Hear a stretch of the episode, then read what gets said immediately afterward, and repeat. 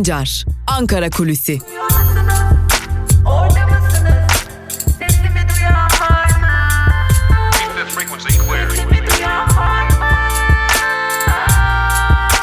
Özgürüz Radyo. Özgürüz Radyo. Özgürüz Radyo'dan merhaba sevgili dinleyenler. Hafta içi her gün olduğu gibi bugün de Ramazan bayramının da son gününde 26 Mayıs Salı gününde Özgürüz Radyo'da karşınızdayız. Hoş geldiniz yayınımıza.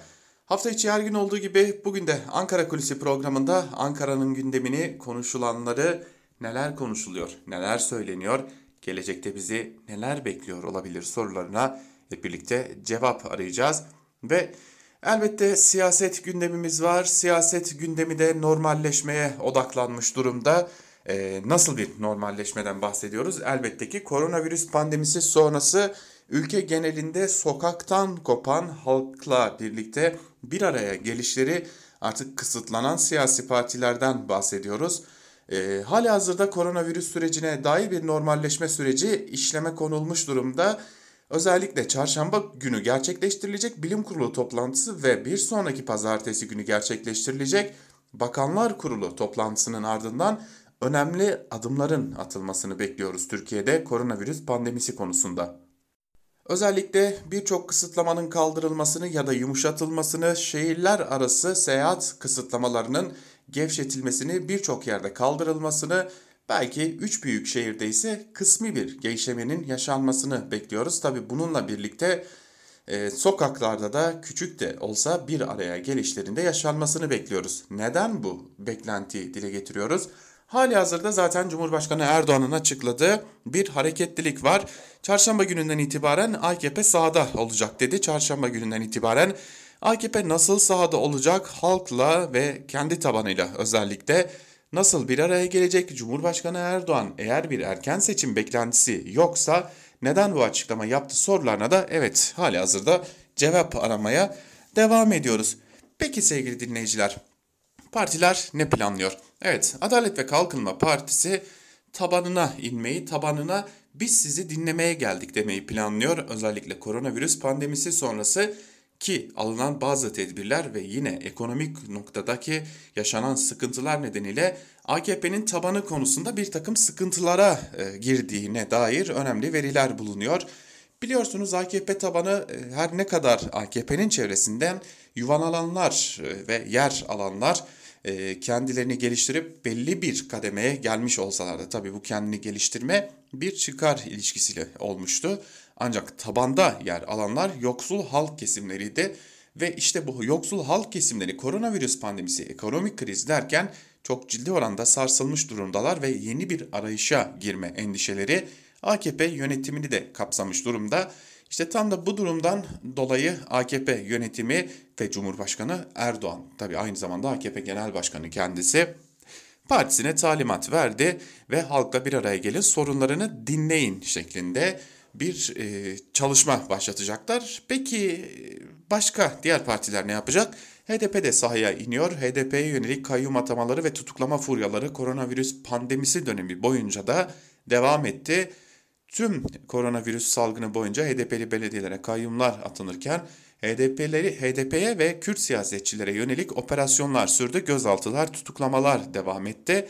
İşte tam da bu noktadan dolayı HDP'de ağırlıklı olarak normalleşme süreci içerisinde kendi tabanıyla bir araya gelecek ve mücadele e, çıtasını yükseltmek için bir çalışma içerisinde olacak. Zaten e, önümüzdeki günlerde Ankara Kulisi programında bu konuyu da ayrıntılı olarak işleyeceğiz. Tabii ki Kürt siyaseti içerisinde de belli başlı tartışmalar yürümeye devam ediyor.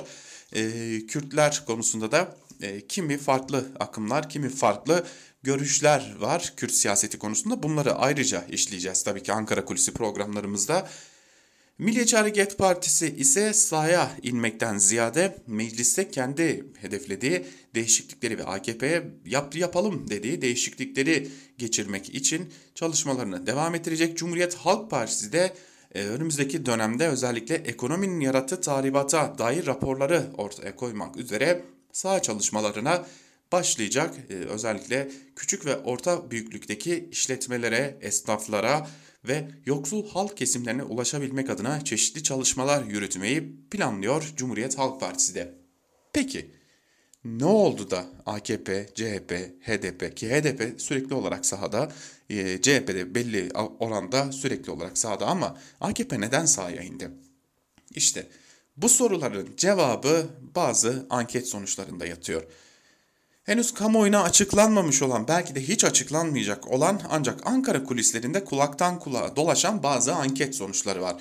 O anket sonuçlarına göre sevgili dinleyenler özellikle ekonomik kriz yine kutuplaştırıcı söylemler ve koronavirüs pandemisi sonrası alınan tedbirler nedeniyle Cumhur İttifakı'ndaki oy oranlarındaki erime ki buna belediyelerin çalışmalarının engellenmesi de eklenmeli elbette ki işte tam da bu nedenlerden dolayı bir oy erimesi yaşanıyor. E, bu oy erimesi de küçük oranda değil yaklaşık %6'lık e, 7'lik bir oy oranından bahsediyoruz. Bir erimeden bahsediyoruz. Yapılan son anketlere göre Cumhur İttifakı'nın toplam oy oranı belirli anketlerin aralıklarını aldığımızda %40 ile 45 aralığında değişiyor ki bu da %6'lık ya da %11'lik bir eksikliğe işaret ediyor. İşte tam da bu noktadan dolayı AKP sahaya inecek. Milliyetçi Hareket Partisi'nin bahsettiği o değişiklikleri yapmak için meclisi harekete geçirecek. Eğer en azından böylesi çalışmalarla %2'lik ya da 3'lük belki de 5'lik bir oy oranını kurtarma çabasına girişecek.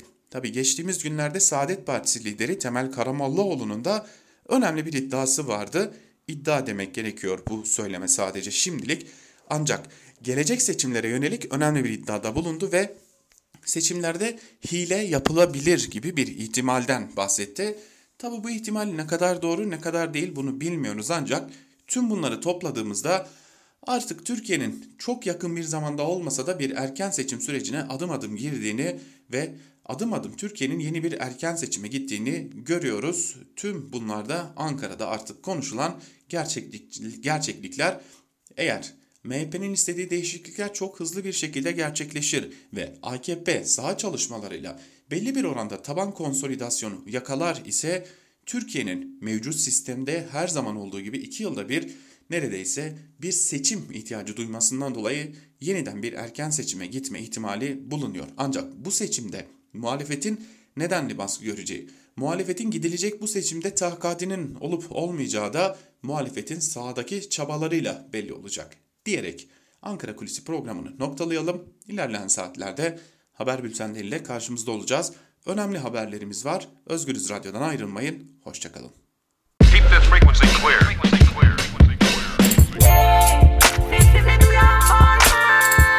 Altan Sancar, Ankara Kulüsi.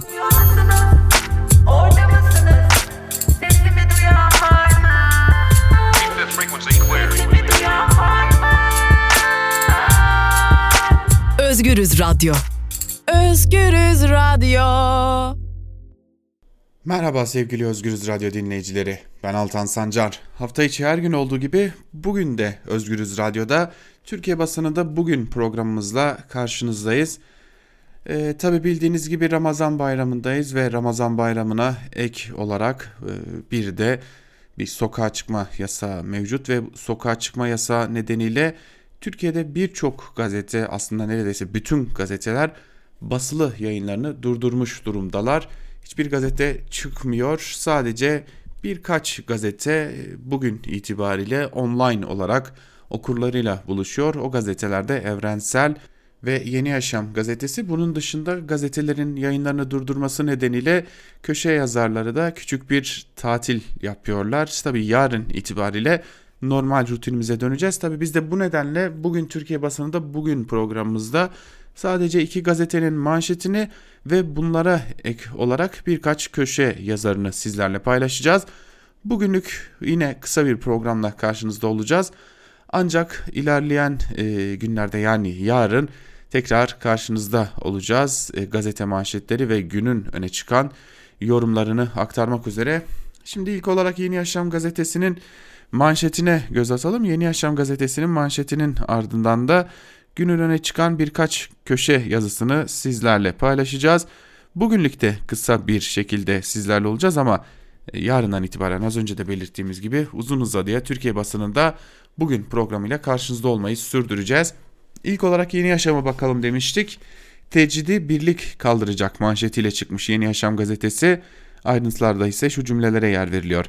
Açlık grevine başlama sürecini tarih benden bir misyon yüklenmemi istiyordu diye açıklayan Demokratik Toplum Kongresi eş başkanı Leyla Güven o süreçte devletin kendi yasaklarını resmen itiraf ettiğini böylece tecridin asıl amacının PKK lideri Öcalan'ın sesinin kısılması olduğunu açığa çıktığını belirtti. Güven 2023 hedefleri adı altında öne sürülen planın Kürtlerin bitirilmesini hedeflediğini hatırlatarak Sayın Öcalan bunları öngördüğü için acil çağrı yapıyor dedi. Tarihin bu evresinde Orta Doğu'da Kürtlerin birliğinin gerçekleştirilmemesinin büyük bir boşluk yarattığını belirten Güven, ortaya çıkan bütün imkanlara rağmen ulusal birliği sağlayamadık diye öz eleştiri verdi deniyor manşetin ayrıntılarında. Yine Yeni Yaşam gazetesinden bir diğer haberin başlığı ise kepenkler kapanıyor şeklinde ayrıntılarda ise şunlar kaydediliyor. Salgının etkilerinin derinleştiği Nisan ayına ilişkin kurulan ve kapanan şirket istatistiklerini içeren TOB raporu acı gerçeği ortaya koydu. Rapordaki veriler özellikle küçük ölçekli şahıs şirketlerinin salgına dayanamadığını gösteriyor. Geçen yıl Nisan ayında 6789 şirket kurulurken bu sayı bu yılın Nisan ayında 2878'e düştü. Bu yıldaki azalma ise %57 olarak kaydedildi. Geçen yıl Nisan ayında 1828 şahıs şirketi kurulurken 1265'i ise kapanmıştı. Buna karşın bu yıl ise 888 şahıs şirketinin kurulduğu Nisan ayında 1663 şahıs şirketi kapandı. Raporda en çok kapanan faaliyetlerin ise hizmet sektöründe yaşandığı belirtildi. Özellikle küçük esnaf statüsünde olan lokantalar ve seyyar yemek hizmeti işletmelerinde durum iyice kötü şeklinde haberin ayrıntıları aktarılmış. Yeni Yaşam gazetesini noktalayalım ve geçelim bir diğer gazete olan Evrensel Gazetesi'ne. Evrensel Gazetesi'nin manşetinde ise bu gücü nereden alıyorlar sorusu yer alıyor. Ayrıntılar şöyle. Çorlu'da evin önünde oturanlara polis şiddetinin ardından birçok yerden yeni şiddet görüntüleri geldi. İnsan hakları savunucuları polis şiddetinin arkasında iktidar politikasının olduğunu vurguladı. Çorlu'da çok sayıda polis sokağa çıkma kısıtlamasını ihlal ettiği gerekçesiyle evin önünde oturan yurttaşları darp edip ters kelepçe taktı. Polisler açığa alınırken darp edilen ailenin yakını kadın çocuk demeden dakikalarca darp ettiler dedi. Aynı gün birçok yerden benzer görüntüler gelmeye devam etti. Türkiye İnsan Hakları Vakfı Başkanı Profesör Doktor Şebnem Korur Fincancı hemen şiddetle gözaltına alınan kişiler hakkında polise ve mukavemetten soruşturma açılması da yaygın bir korkutma, sindirme pratiği. Bizzat İçişleri Bakanı hakaret hakkını kendisinde görünce bu hakaretler cezasız kalınca bunları eleştiren ceza alınca otoriterlik alabildiğine meşrulaştırılmış oluyor dedi. İade Genel Başkanı Öztürk Türkdoğan da Çorlu'daki polis şiddetinin altında yatan asıl sebep şu. Polis ben devletim diyor. Devletten maaş alan kimse bunu diyemez. Polise yetki verenler frene basmadığı için bu olaylar yaşanıyor. Burada bir yetki değil anayasasızlık hali var. Polise birilerinin dur demesi gerekiyor yorumunu yaptı sevgili dinleyenler.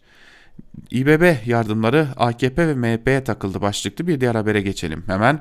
İktidar İstanbul Büyükşehir Belediyesi'nin bağış kampanyasını engelledikten sonra yeni hamlesini sosyal yardım kampanyalarını sekteye uğratarak yaptı.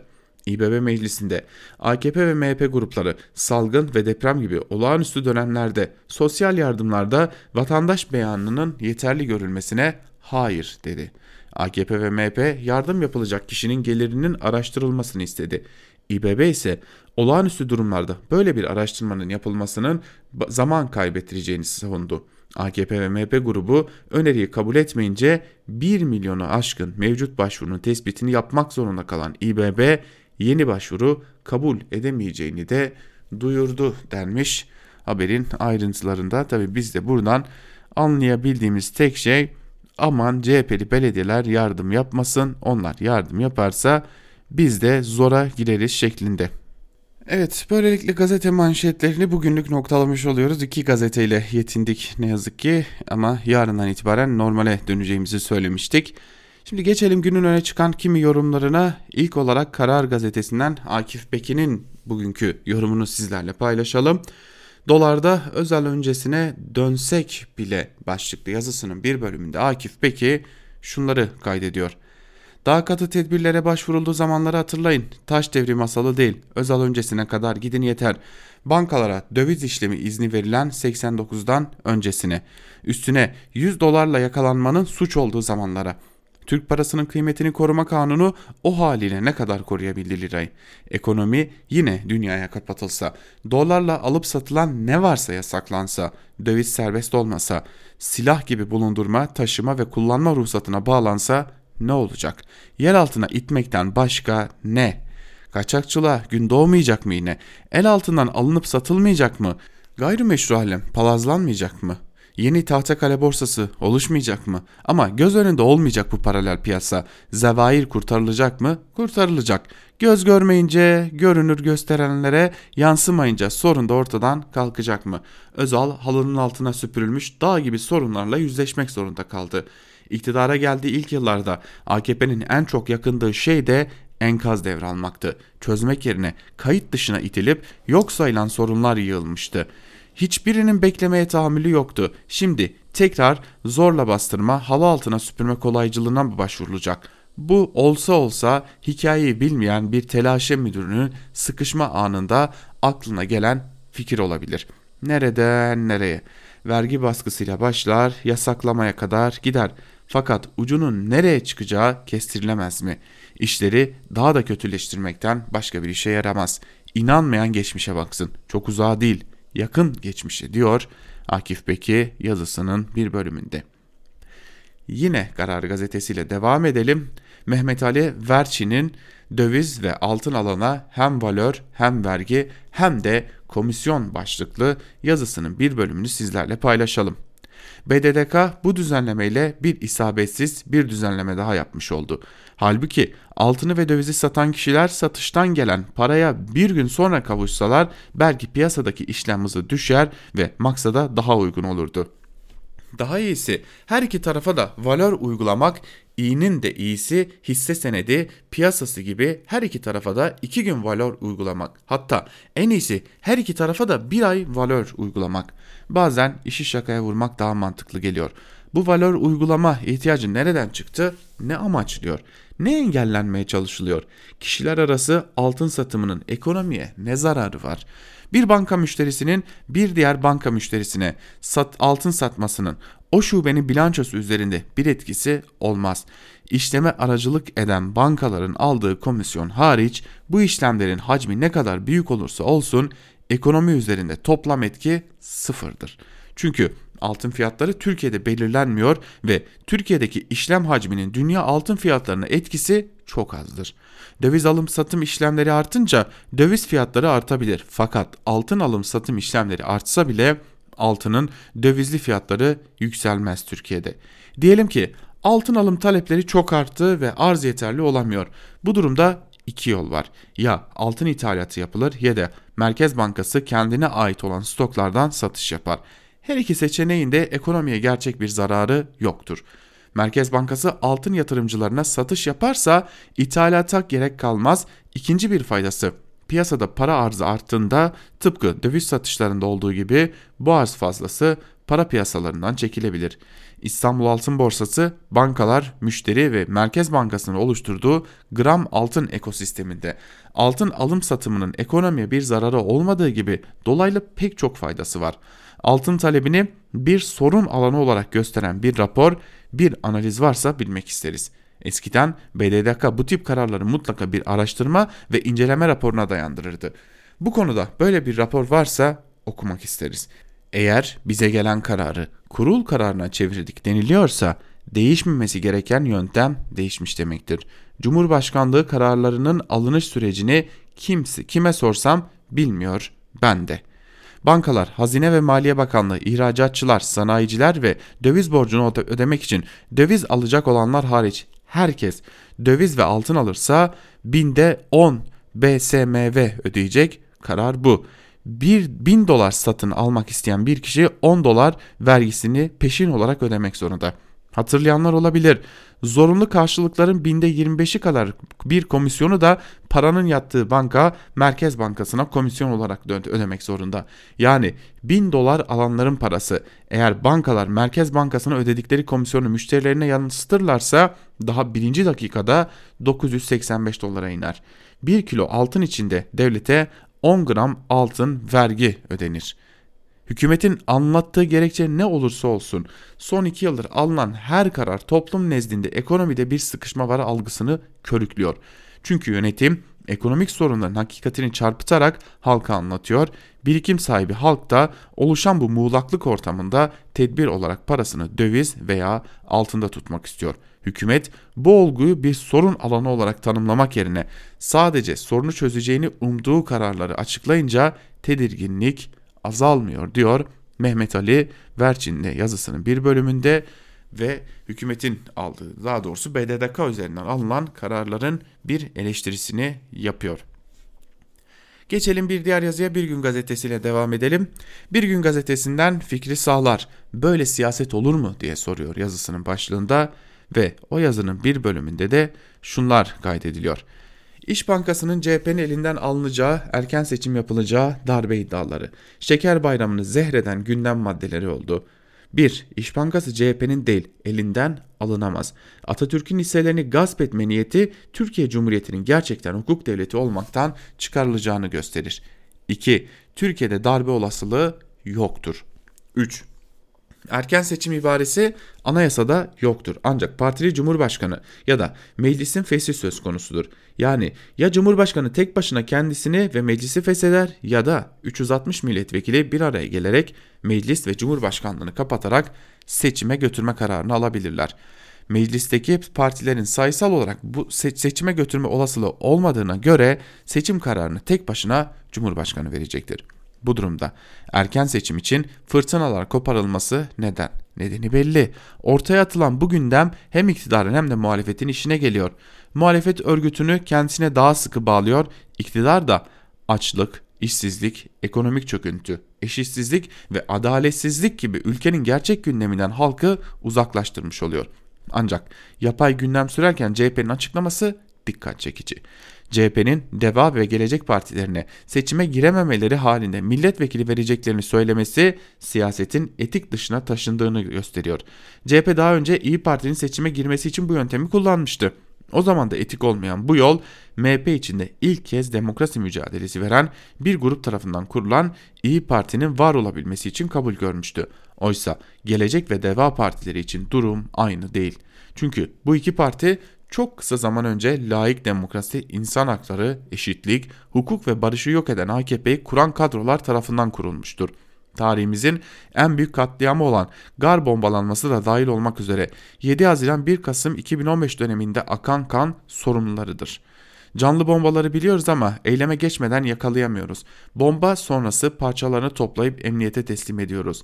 Ve de Van'da oy vermezseniz bombalar patlamaya devam eder. Beyaz Toroslarda dolaşır. Sözlerini sarf eden karanlık dönemin sorumlusu Davutoğlu değil midir? Ayrıca üretmeyen, emek sömürüsüne dayanan, ülke kaynaklarını peşkeş çeken ve yolsuzluk ile hırsızlığı çoğaltan ekonomik modelin uygulayıcısı olan Babacan'la CHP milletvekillerini aynı kefeye koymak vicdanları karartan bir karar değil midir? CHP milletvekilleri adı üzerinde milletin vekilidir. Partinin malı değildir. Talimatla bir başka partiye göndermek yasal olsa da ahlaki değildir. Üstelik bu partiler CHP ile işbirliği yapacaklarını söylememektedir. Ayrıca Davutoğlu ömrü boyunca CHP ile mücadele ettiğini söylüyor ama Kılıçdaroğlu CHP'sini ayırıyor. Bu söylem CHP oy veren seçmenin kafasını karıştırmaktadır. Seçmen hangi CHP oy vermiştir? Davutoğlu'nun mücadele ettiği CHP mi yoksa Kılıçdaroğlu'nun CHP'sine mi? Buradan başka bir soru daha çıkar. Kılıçdaroğlu'nun CHP'si nasıl bir CHP'dir? AKP içinde kopanlarla aynı düşündüğünü söyleyen Kılıçdaroğlu'nun tek adam iktidarına muhalefet yapması mümkün olamaz. Kaldı ki Kılıçdaroğlu hedefimiz Millet İttifakı'nın iktidarıdır diyor. Yani CHP'nin iktidar olacağına ihtimal vermiyor. Oysa kararlılık, cesaret ve iddia umudu getirir diyor Fikri Sağlar yazısının bir bölümünde. Ve tabi bu yazı Fikri Sağlar gibi bir isim tarafından kaleme alınması nedeniyle aynı zamanda öyle görünüyor ki CHP içerisinde de yeni tartışmaların ilk fitili olacak gibi. Geçelim artı gerçekten Celal Başlangıç'ın yazısına. Başlangıç ilk fırsatta seçime gidecekler ama göze alabilirlerse başlıklı yazısının bir bölümünde şunları kaydediyor. Yeni rejimin getirilmesine ön ayak olanlar üzerinden daha 2 yıl bile geçmeden Cumhurbaşkanlığı hükümet sisteminin iflasını ilan edip sürdürülebilirliğini tartışmaya başladı. Yalan üzerine kurulu bir kampanyayla halkın yaklaşık %50'sinin tartışmalı desteğiyle dünyada benzeri olmayan ucube bir başkanlık sistemini zaten demokrasi fukarası bir rejimin üzerine deli gömleği gibi giydirdiler. Ne dedilerse tam tersi oldu. Güçler ayrılığı daha da güçlenecekti sözüm ona. Ama güçlenmek bir yana tüm yetkiler tek bir adama bağlandı. Daha güçlü parlamento yalanını söylediler kampanya boyunca. Bırakın güçlenmesini artık yasalardan çok kararnamelerle yönetilen bir düzen kurdular. Daha bağımsız yargı vaat ettiler. Saraydan talimat almadan ve karar veremeyen bir yargı düzeni kurdular. Bu sistemde koalisyonlar dönemi sona erecek dediler. Onun da tam tersi oldu. Cumhurbaşkanlığı hükümet sistemiyle Türkiye uçacak dediler. Uçan dolar oldu. Cumhurbaşkanlığı hükümet sistemine geçilen Haziran 2018'de 4 lira 70 TL olan dolar bugünlerde 6 lira 80 kuruştan işlem görüyor. Cumhurbaşkanlığı hükümet sistemi döneminde Türkiye'nin ulusal geliri de 9 bin dolara kadar düştü. 2013'te 12 bin doların üzerinde, üzerini gören kişi başına ulusal gelirin 10 bin doların altına düşmesiyle yoksullar daha fazla yoksullaştı. Zaten bozuk olan gelir dağılımı adaleti toplum kesimleri arasında daha büyük bir uçuruma dönüştü. Elbette Bahçeli'nin sistemin aksayan yönlerini ülke yararına düzeltmek gibi kutsal bir amacın peşinde olduğunu düşünmek saftiriklik olur.'' Bahçeli'nin reformdan anladığı AKP-MHP ittifakının iktidarı sürekli elinde tutacağı bir siyasi partiler kanunu ve seçim sistemi oluşturmaktan ibaret. İktidar cephesinde paniğe yol açan açıklama CHP Genel Başkanı Kılıçdaroğlu'ndan geldi. Olası bir baskın ya da erken seç, genel seçime katılabilmeleri için gerekirse Gelecek ve Deva partilerine milletvekili desteği vereceklerini söyledi CHP lideri. Amaç geçen seçimde İyi Parti örneğinde olduğu gibi CHP'nin milletvekili desteği vererek Gelecek ve Deva Partilerinin seçime girmesinin önünü kesmek. Aslında Kılıçdaroğlu bu açıklamasıyla AKP-MHP ittifakının Babacan ve Davutoğlu'nun katılamayacağı ani bir baskın seçime gitme hesaplarına da suçüstü yapmış oldu. İktidar ittifakı her geçen gün artan ve artık gözle görünür bir tsunami'ye dönüşecek olan ekonomik kriz nedeniyle ne kadar erken seçime gidersek o kadar iyi hesabı yapıyor. Ancak iktidarda kalmak için ekonomik krizin getirdiği bu hamleyi yapmak için siyasi ortam hiç de uygun değil. Gelen anket sonuçlarına göre AKP ve MHP ittifakı %50'nin altında. Artık AKP'nin kaybettiği oylar MHP'ye giderek sonuç itibariyle ittifakın içinde kalmıyor. İttifak dışına DEVA ve Gelecek Partilerine doğru bir seçmen akışkanlığı var. Belli ki Erdoğan AKP içinden çıkan yeni partileri kendi iktidarı için bir tehdit olarak görüyor. Bu da Erdoğan'ın paniklemesine yol açıyor. Bu panikli olsa gerek Babacan'ın bir YouTube kanalında ekonomiye ilişkin sözlerine öfkeyle yanıt verdi Erdoğan. Bu koşullarda seçime gidilmesi durumunda Cumhurbaşkanlığı hükümet sisteminin devamının mümkün olmadığını gören Bahçeli bir dizi yasada değişiklik yaparak Deva ve Gelecek partilerinin baskın ya da erken bir seçime katılmalarının önünü kesmek istiyor. Ancak AKP'nin bu öneriye ikircikli bir yaklaşımı var. Yasal değişiklikler için düğmeye basıldığı anda parti değiştirmek için hazır bekleyen en az 40 AKP'li vekilin istifa etmesinden, iktidarın parlamentoda azınlığa düşmesinden korkuyorlar. Kılıçdaroğlu'nun seçime girmeleri için milletvekili desteğinde bulunabilecekleri karşılığını vermesi de AKP'nin bu endişesinde haksız olmadığını gösteriyor. Bütün bunlara karşın Erdoğan iktidarı bir an önce seçime gidebilmek için siyasal koşulları sonuna kadar zorluyor. HDP üzerindeki baskıları arttırarak sürüyor. Artık CHP'yi de siyasi tuzakların içine çekme, provokasyon yapma noktasına geldi. Adana'da CHP'ye dönük saldırıları tutmadı. İzmir'de ezan üzerinden yapılan provokasyon kamuoyunda inandırıcı bulunmadı, seçmende gereken karşılığı görmedi. AKP ve MHP ittifakı ilk, seç, ilk fırsatta erken seçime gidecek ama göze alabilirlerse bu durumda daha ürkütücü bir soru kalıyor geriye. Ya seçime gitmeyi göze alamazlarsa diye de soruyor Celal Başlangıç. Geçelim son yazımıza. Son yazımız ise gazete Duvar'dan Cansu Çamlıbel'e ait tecrübeli bir muhabir aynı zamanda bildiğiniz gibi Cansu Çamlıbel. Yazısının bir bölümünde ise şunları kaydediyor. Washington son birkaç aydır PKK çizgisindeki YPG-PYD ile diğer Kürt grupların içinde yer aldığı Barzani etkisindeki Suriye Kürt Ulusal Konseyi arasında uzlaşma sağlamak için ciddi bir arabuluculuk yapmaya çalışıyor. ABD Dışişleri bizzat işin içinde müzakereleri Suriye özel temsilcisi James Jeffrey'nin yardımcısı William Ribok bizzat yürütüyor. Türkiye'nin tezlerini Washington'da en çok dikkate alan o isim olan Reebok'un patronu Büyükelçi Jeffrey bu girişimle ilgili olarak Ankara'yı önden, önden bilgilendirmiş olsa da Türk tarafında kaşlar kalkmış durumda. ABD'nin Suriye'deki durumu kendi açısından nasıl gördüğünü anlamak için ise Pentagon Baş Müfettişi Sean O'Donnell'ın Kongreye sunduğu 2020'nin ilk çeyreğini değerlendiren rapor önemli detaylarla dolu. Her şeyden önce dikkatimi çeken raporda sıkça kullanılan yeni bir kavram Doğu Suriye güvenlik alanı. Belli ki Amerikalılar hala Suriye Demokratik Güçleri kontrolü altındaki alana eskiden olduğu gibi özerk yönetim dememek için yeni bir laf üretmiş. Rusların ABD'nin artık Doğu Suriye güvenlik alanı yani ESSA dediği bu alanda kendileriyle çatışmasızlık alanlarını kullanmaya devamda istekli görünüyor. Dahası baş müfettişin raporuna göre Suriye Demokratik Güçleri bugün IŞİD'le mücadele kapsamındaki operasyonların büyük bölümünü koalisyon desteğine gerek kalmadan özerk olarak yapabiliyor. Petrolün Suriye Demokratik Güçlerinin ana geliri olduğu vurgulanırken kritik bir noktaya dikkat çekilmiş ekonomik istikrarın olmadığı bir ortamda Suriye Demokratik Güçleri Komutanı Mazlum Abdi ve Suriye Demokratik Konseyi Yürütme Konseyi üyesi İlham Ahmet'in petrol alanlarına ulaşım için baskı yapan Rusya bazı finansal tavizlerde bulunmaları kuvvetle muhtemel. Karşılığında Rusya'dan Esad rejimini kendi kontrol ettikleri alanlarla ilgili bir siyasi anlaşmaya razı olması için ikna etmelerini bekleyeceklerdir. Petrol sahalarına erişim için Rusya'ya taviz vermek şu an için SDG'nin çıkarına olmaz. SDG kontrol ettiği petrol sahalarını ileride gerçekleşecek pazarlıklarda koz olarak kullanabilir. Suriye'de Kürtleri uzlaştırma çabasının neden ABD'nin çıkarları açısından hayati olduğunu anlamak için ise raporun şu bölümüne göz atmak gerekiyor. CENTCOM'un raporlarına göre Kuzeydoğu Suriye'deki Arap toplulukların çoğu pasif olarak SDG ve SDK gibi onunla bağlantılı sivil kurumları destekliyor. Ancak bu topluluklar bölgedeki aktör devletlerin SDG'ye destekten vazgeçmeleri yönündeki baskısıyla karşı karşıya. CENTCOM ile Savunma İstihbarat Teşkilatı SDG'nin askeri ve siyasi tartışmalara Arapları katma niyeti konusunda farklı değerlendirmelerine sahip. SDG'nin yerel yapılarda Araplara vaat ettikleri ortak yönetim kağıt üzerinde kaldığı tespitine uzunca bir süredir Amerikan istihbarat kurumlarının raporlarında açıkça yer veriliyor.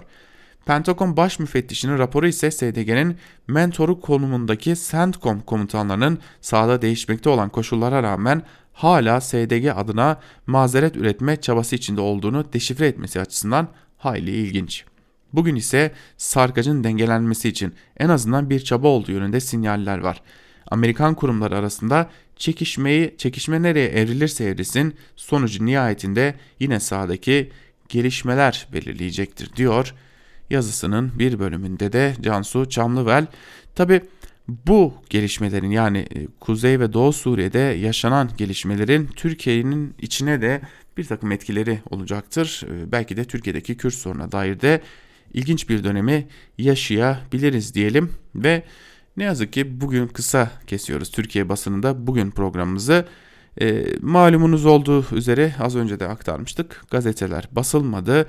Birçok köşe yazarı da bu durumu bir tatil olarak değerlendirdi. Yarından itibaren Türkiye basınında bugün programımız normal rutiniyle gazete manşetleri ve günün öne çıkan en önemli yorumlarıyla devam edecek. Bugünlük hem sokağa çıkma yasağının hem de Ramazan bayramını nedeniyle yaşanan bu durumdan dolayı biz de değerli dinleyicilerimizden özür dilemiş olalım. Türkiye basınında bugün programını şimdilik noktalayalım. İlerleyen saatlerde görüşmek dileğiyle sevgili dinleyenler. Esenliklerle kalın ve tekrar iyi bayramlar.